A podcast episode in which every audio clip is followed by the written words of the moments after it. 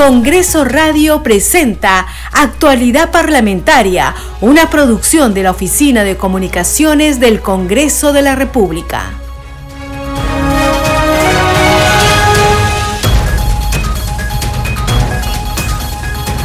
¿Qué tal amigos? ¿Cómo están? Muy buenos días. Empezamos actualidad parlamentaria. Último día de la semana, última edición de la semana de actualidad parlamentaria. Está con ustedes Perla Villanueva.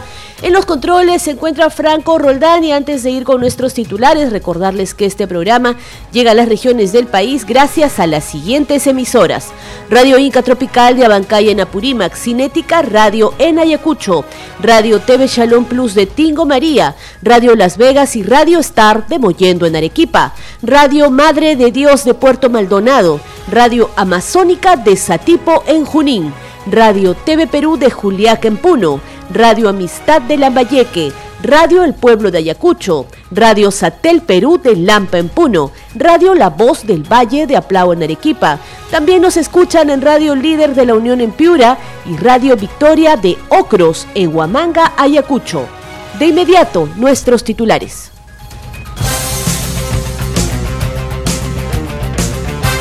El Pleno del Congreso aprobó eliminar el límite de edad para el ejercicio de la docencia universitaria. También aprobó el dictamen que propone declarar feriado nacional el 6 de agosto, día de la conmemoración de la batalla de Junín.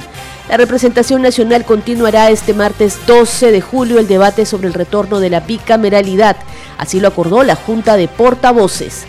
La presidenta del Congreso, Mari Carmen Alba, condenó el secuestro de periodistas del programa Cuarto Poder, ocurrido el miércoles 6 de julio en el distrito de Chadín, en Cajamarca. La titular del legislativo pidió que se investigue ese hecho y demandó al presidente Pedro Castillo hacer el deslinde correspondiente. La presidenta del Congreso, Mari Carmen Alba Prieto, resaltó el rol y la necesidad de la participación de la mujer peruana en la política y el desarrollo del país. Fue durante el plenario nacional del Parlamento Mujer organizado por la primera vicepresidencia del Congreso a través de la Oficina de Participación Ciudadana de ese poder del Estado.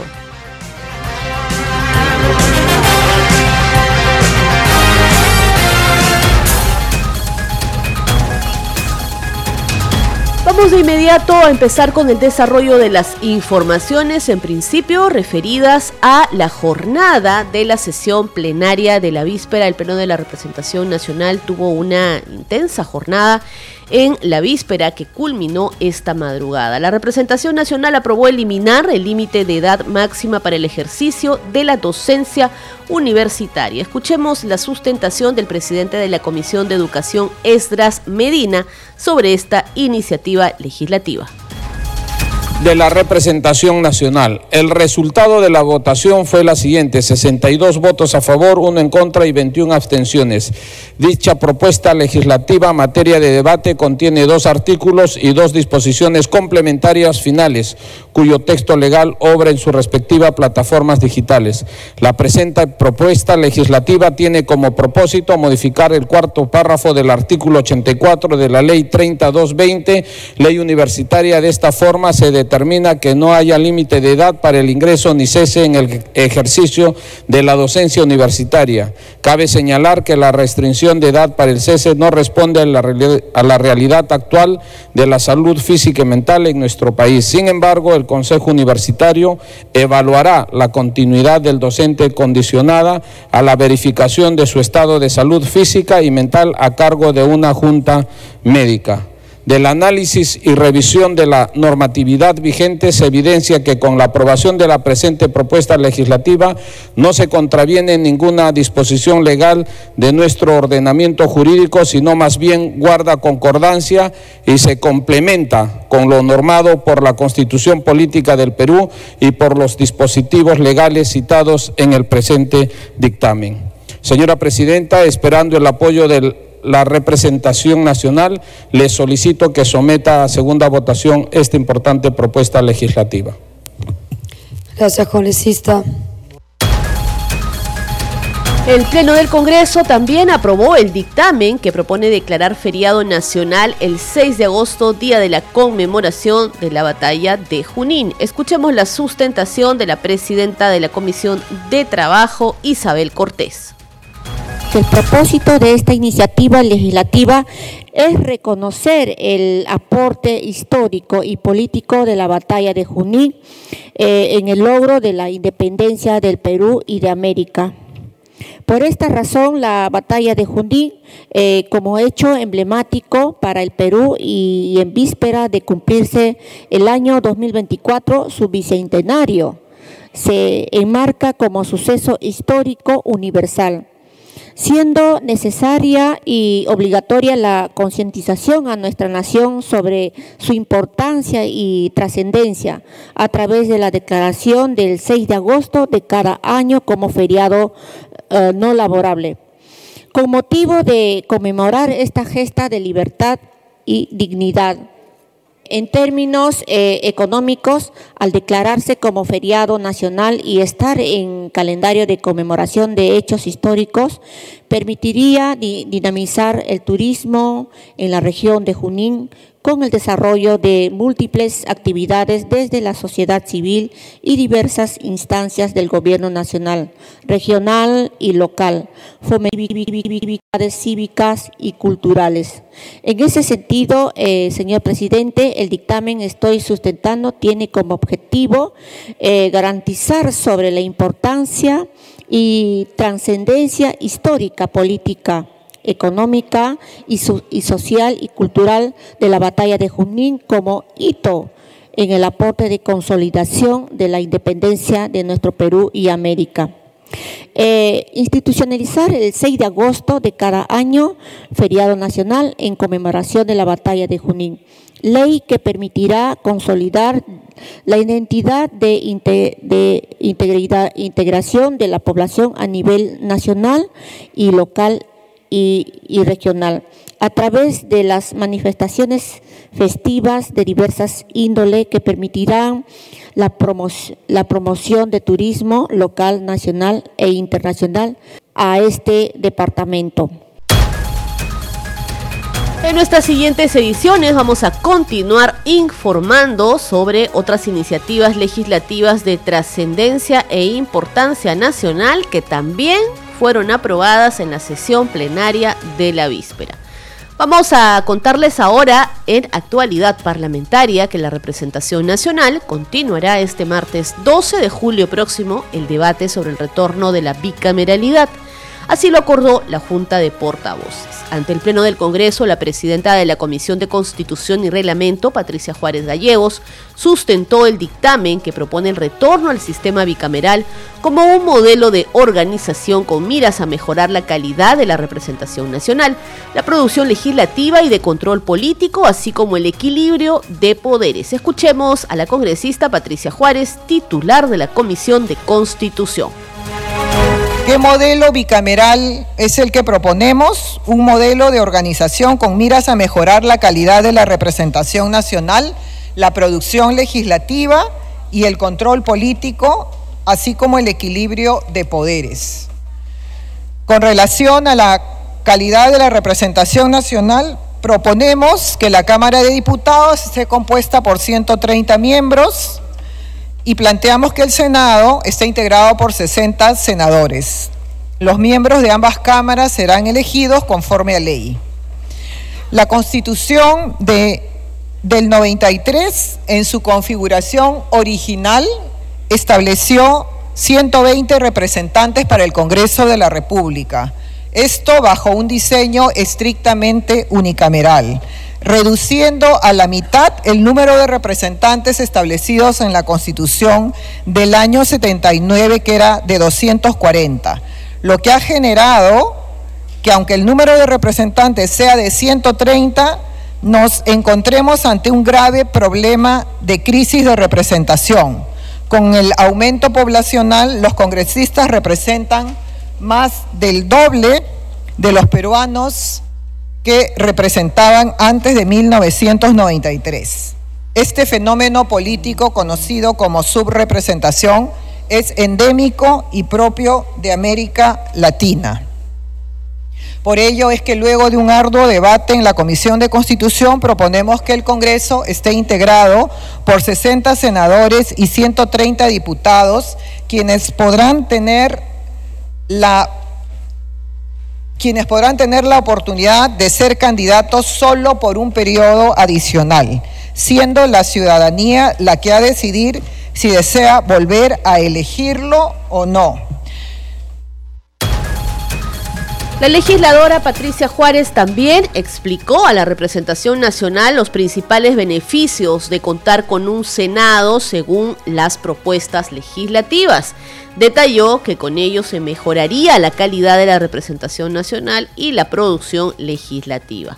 Luego, en un extenso debate, los voceros de las bancadas políticas del Parlamento fijaron su posición respecto del dictamen que propone el retorno al sistema bicameral en el Parlamento Nacional. Tenemos el informe.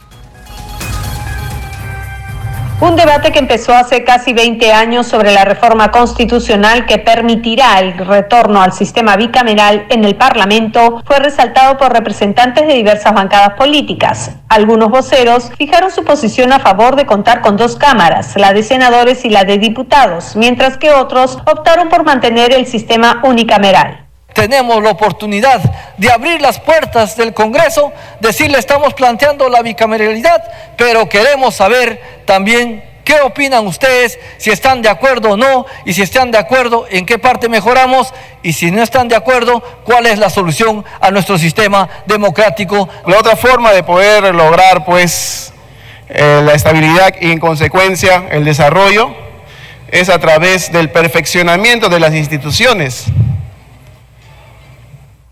y precisamente para lograr el perfeccionamiento de las instituciones hay que buscar, pues, eh, ver cuáles son los puntos flacos, cuáles son las debilidades. En 1990, en el Perú éramos 23 millones de habitantes y teníamos en el Congreso 180 diputados y 60 senadores.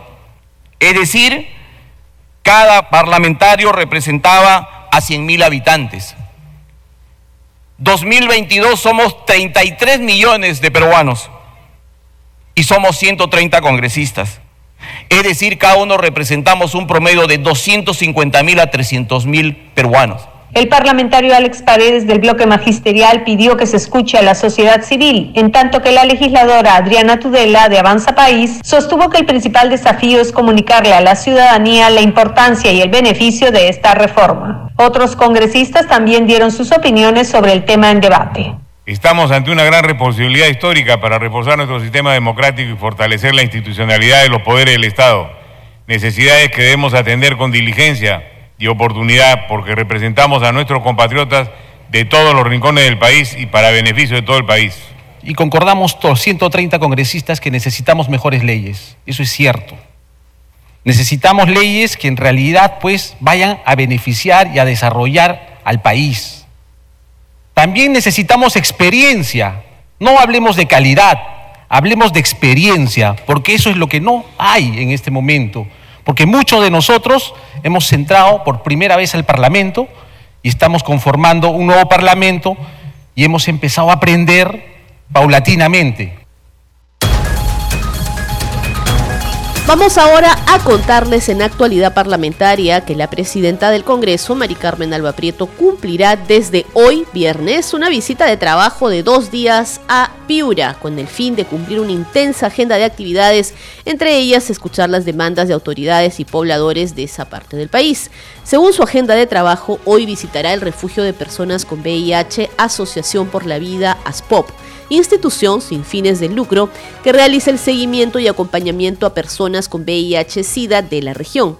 Luego, la titular del Parlamento se dirigirá al distrito de Tambo Grande para sostener una reunión con el alcalde distrital y el gremio de regantes de esa localidad, quienes expondrán sus demandas. En esa región, la presidenta del Congreso también firmará hoy la autógrafa de ley que autoriza, excepcionalmente y por única vez en el marco de la emergencia sanitaria, el cambio de contrato CAS-COVID a contrato CAS al personal asistencial del sector salud. Recordemos que la iniciativa fue aprobada el jueves 30 de junio por la representación nacional por 112 votos a favor y tiene como finalidad uniformizar las condiciones laborales como forma de garantizar el derecho al trabajo en igualdad de condiciones. En el Consejo Departamental del Colegio de Ingenieros de Piura, Alba Prieto participará en la audiencia pública que organiza la Comisión Especial Multipartidaria de Seguimiento al Proceso de Reconstrucción en las zonas afectadas por el fenómeno del niño costero que preside el congresista César Revilla. Y en la víspera, la presidenta del Congreso, Mari Carmen Alba Prieto, condenó el secuestro de periodistas del programa Cuarto Poder de América Televisión, ocurrido el miércoles 6 de julio en el distrito de Chadí, en Cajamarca. La titular del legislativo pidió que se investigue este hecho y demandó al presidente Pedro Castillo Terrones hacer el deslinde correspondiente. Lamentablemente, no pensé nunca, la verdad, que se iba a vivir una cosa como el día de ayer. Es una vergüenza en nuestro país. ¿Tenemos democracia o estamos yendo a la dictadura? Porque lo primero que pasa en un país cuando quieren que haya una dictadura es atentar contra libertad de prensa, libertad de expresión. Y esto es, bueno, se debe de investigar, y imagino que ya en el Congreso tendremos que hablar solamente con los portavoces, de ver eh, que se vaya, eh, que se investigue esto en la comisión, en las comisiones respectivas. Pero lo que sí, eh, lo que se está viviendo ahora, creo que es producto de estos mensajes de divisionismo, mensajes de confrontacionales, ¿no? Sabemos que los ronderos en Cajamarca siempre han estado eh, acompañando al presidente. El presidente siempre ha hablado de los ronderos de los ronderos. Entonces, ¿qué comunicación ha habido ahí entre el Ejecutivo y los ronderos para que pueda haber pasado una cosa como esta? Esto no puede volver a suceder. No se puede permitir en un Estado de Derecho.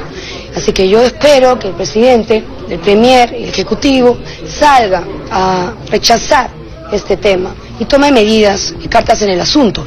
Porque cada vez que pasa algo, lamentablemente, no escuchamos ni al Premier ni al presidente eh, decir algunas palabras en contra de lo que está sucediendo. Entonces sí es importantísimo, sobre todo ahora, porque si ayer ha pasado esto, la próxima semana puede volver a pasar con cualquiera de ustedes. Sí, Presidenta, un proyecto de ley que envió el Ejecutivo precisamente para sancionar a quienes difundan información de las investigaciones. También es otra muestra de atentado a la libertad de expresión, a la libertad de prensa. En eh, la mayoría de voceros eh, he visto que se han pronunciado en contra de ese proyecto de ley. Y vamos a recordar qué ha pasado en Venezuela, en Cuba, en todos los países donde no hay una democracia plena. ¿Cuál es lo primero que atacan? Por lo que primero que toman, la libertad, los medios de comunicación. Entonces, cuidadito, estamos advertidos dos cosas. Estamos en vivo para Canal N. Muy buenos días. La primera es que eh, justamente el presidente de la República se pronunció mediante un tuit, eh, después de muchas horas de sucedido este lamentable hecho, eh, rechazando este tipo de sucesos. ¿Usted considera correcta la manera en cómo el presidente, ante esta envergadura, se haya pronunciado a través de un Twitter? No suficiente, no suficiente. sabemos que estamos en la era de la tecnología, de las redes, que muchos solamente ponen un tuit, pero él es el presidente de la República. Él tiene que salir a dar la cara, a hablar. ¿Entiendo? que está en Cajamarca, ¿no? También. Entonces, con más razón, debería de reunirse con esos ronderos, si los conoce, bueno, con más razón debería llamarlos, pedirles una explicación y decirles, por favor, que eso no se puede volver a repetir. Porque si él no pone el límite, el pare, la próxima semana uno de ustedes, no, tal vez no por ronderos, sino por otras personas. Eso no se puede permitir. La congresista Chirinos justamente el día de ayer en la sesión del Pleno mencionó que se pretendía citar al ministro del Interior para que dé explicaciones acerca del tema eh, sucedido ayer. Hay una posibilidad, pero para eso tienen que presentar una moción de invitación. En tanto, la Comisión de Seguridad Ciudadana del Congreso citó al ministro del Interior, Mariano González, este 11 de julio desde las 10 de la mañana con el objetivo de explicar las acciones adoptadas ante el secuestro de periodistas de Cuarto Poder en Cajamarca, entre otros temas en agenda. Y la primera vicepresidenta del Congreso, Lady Camones, solicitó al presidente de la Comisión de Fiscalización, Héctor Ventura, invitar también al ministro del Interior, Mariano González, para explicar sobre la retención de los periodistas en Cajamarca. Mi rechazo total, ¿no? Con ese tipo de, acciones totalmente contrarias a la libertad de, prensa y sobre todo de expresión, que se tomen esas represalias y sobre todo se obligue a un, a un periodista pues a dar un discurso que no es propio de su voluntad, es algo que nosotros debemos rechazar y deplorar, ¿no? Y exigir sobre todo que el Ejecutivo, en la, en la persona del presidente, exprese y sobre todo se realicen las investigaciones para determinar quiénes son los responsables. No se puede atacar pues a los medios de prensa, no se puede poner una mordaza o lo que es peor, violentarlos de la manera que se ha hecho. Entonces, la Fiscalía de la Nación, que es la encargada de las investigaciones, debe actuar de manera inmediata y determinar quiénes son los responsables. Por su parte, el vocero de Alianza para el Progreso, Eduardo Salguana, cuestionó el accionar de estos presuntos ronderos que secuestraron en Cajamarca a los periodistas del programa Cuarto Poder de América Televisión. Consideró que no se debe permitir el retorno a la barbarie y pidió la intervención del Ministerio Público. Informó que en la Junta de Portavoces se acordó que el ministro del Interior, Mariano González, acuda a la Comisión de Defensa para explicar estos hechos.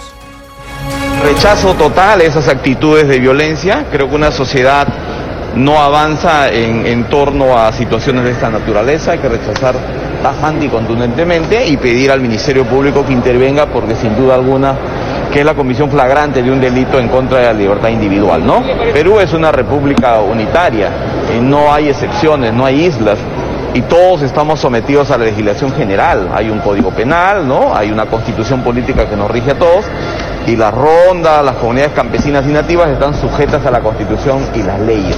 No hay que permitir eso, sería el retorno a la barbarie, ¿no? Y más aún que se atenta contra la libertad de expresión y todos sabemos que una democracia la labor de los periodistas es fundamental. No, eh, evidentemente ahí ha habido, pues, aunque están argumentando por ahí que no ha habido secuestro, sino una retención, ¿no?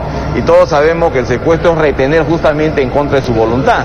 Y además lo han coaccionado a leer un documento que no corresponde a su voluntad, ¿no? Así que esto tiene que investigarse y sancionarse ejemplarmente. ¿Estas atribuciones cree que lo permite el gobierno? No, no creyera. Yo quiero pensar que son actitudes individuales de los ciudadanos que han cometido estos actos, ¿no? Justamente ahora en portavoces se ha acordado que el ministro del Interior sea eh, eh, citado por la Comisión de Defensa para que explique los hechos y qué investigaciones o qué acciones ha dispuesto desde el Ministerio. ¿no? el día? ¿Mañana? Eh, el día de hoy se acordó en portavoces, se le, va, se le va a comunicar al presidente de la Comisión de Defensa que no estaba en portavoces y ellos, eh, la idea es que sea lo más inmediato posible. En el mismo sentido, la tercera vicepresidenta Patricia Chirino sostuvo que los derechos a la libertad de prensa fueron violados al producirse la retención de los periodistas cuando realizaban una nota periodística en Chadín, Cajamarca. Considero que es un delito muy grave atentar contra la libertad de prensa y de expresión.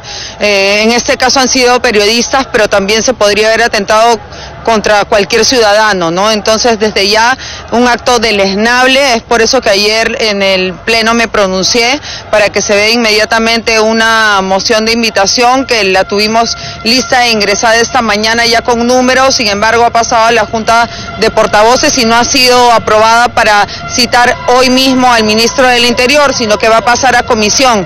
Eh, sin embargo, pues eh, creo que es algo que debemos de ver inmediatamente, porque aquí no se trata simplemente, como quiere decir el ministro del Interior nuevo, que solamente se le retuvo a los periodistas. No, aquí hay un delito, hay faltas graves, ¿no? Como es el secuestro, como es la coacción, porque también lo obligaron a leer un comunicado, flagrancia y varios delitos más que estaba escuchando a los abogados que eh, ellos mismos están pues en defensa de, de estos periodistas, ¿no? Este es un primer atentado muy grave.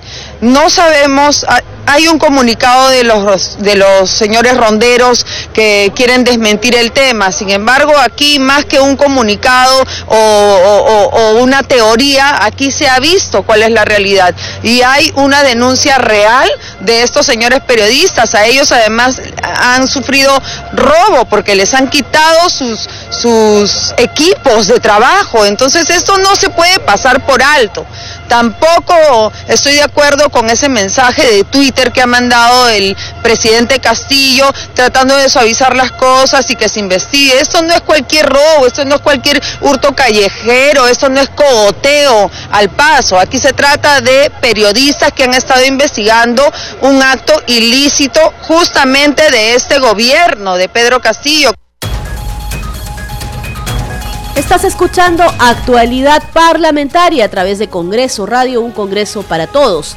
El Pleno de la Representación Nacional sesionará la próxima semana por tres días consecutivos, el martes 12, miércoles 13 y el jueves 14 de julio. El objetivo es debatir los proyectos de ley que se encuentran en la agenda y otros temas de interés nacional. Escuchemos.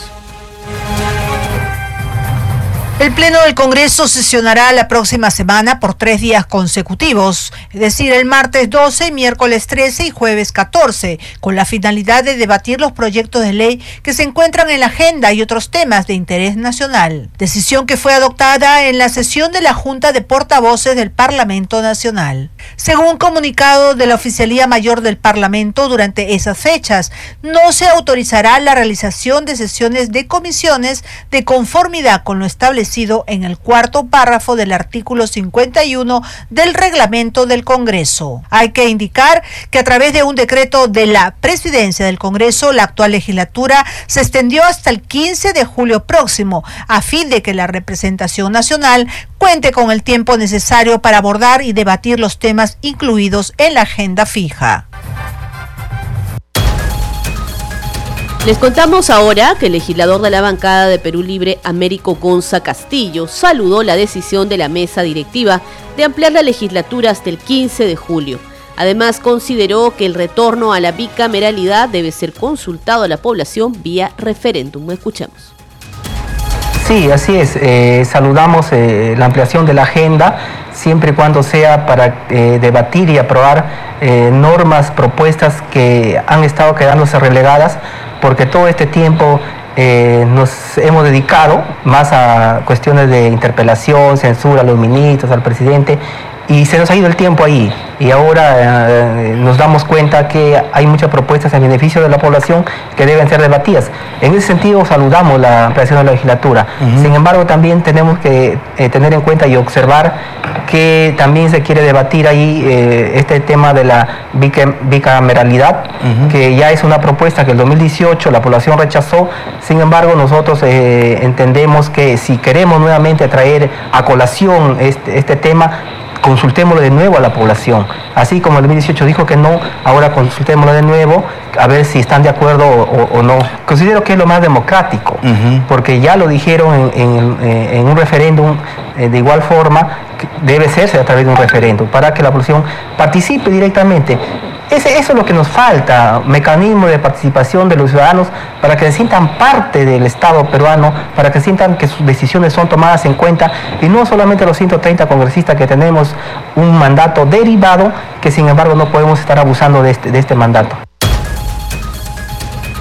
Con estas declaraciones ponemos punto final a esta edición de Actualidad Parlamentaria última de la semana. Nos reencontramos el lunes a la misma hora. Buen fin de semana, permiso. Congreso Radio presentó Actualidad Parlamentaria, una producción de la Oficina de Comunicaciones del Congreso de la República.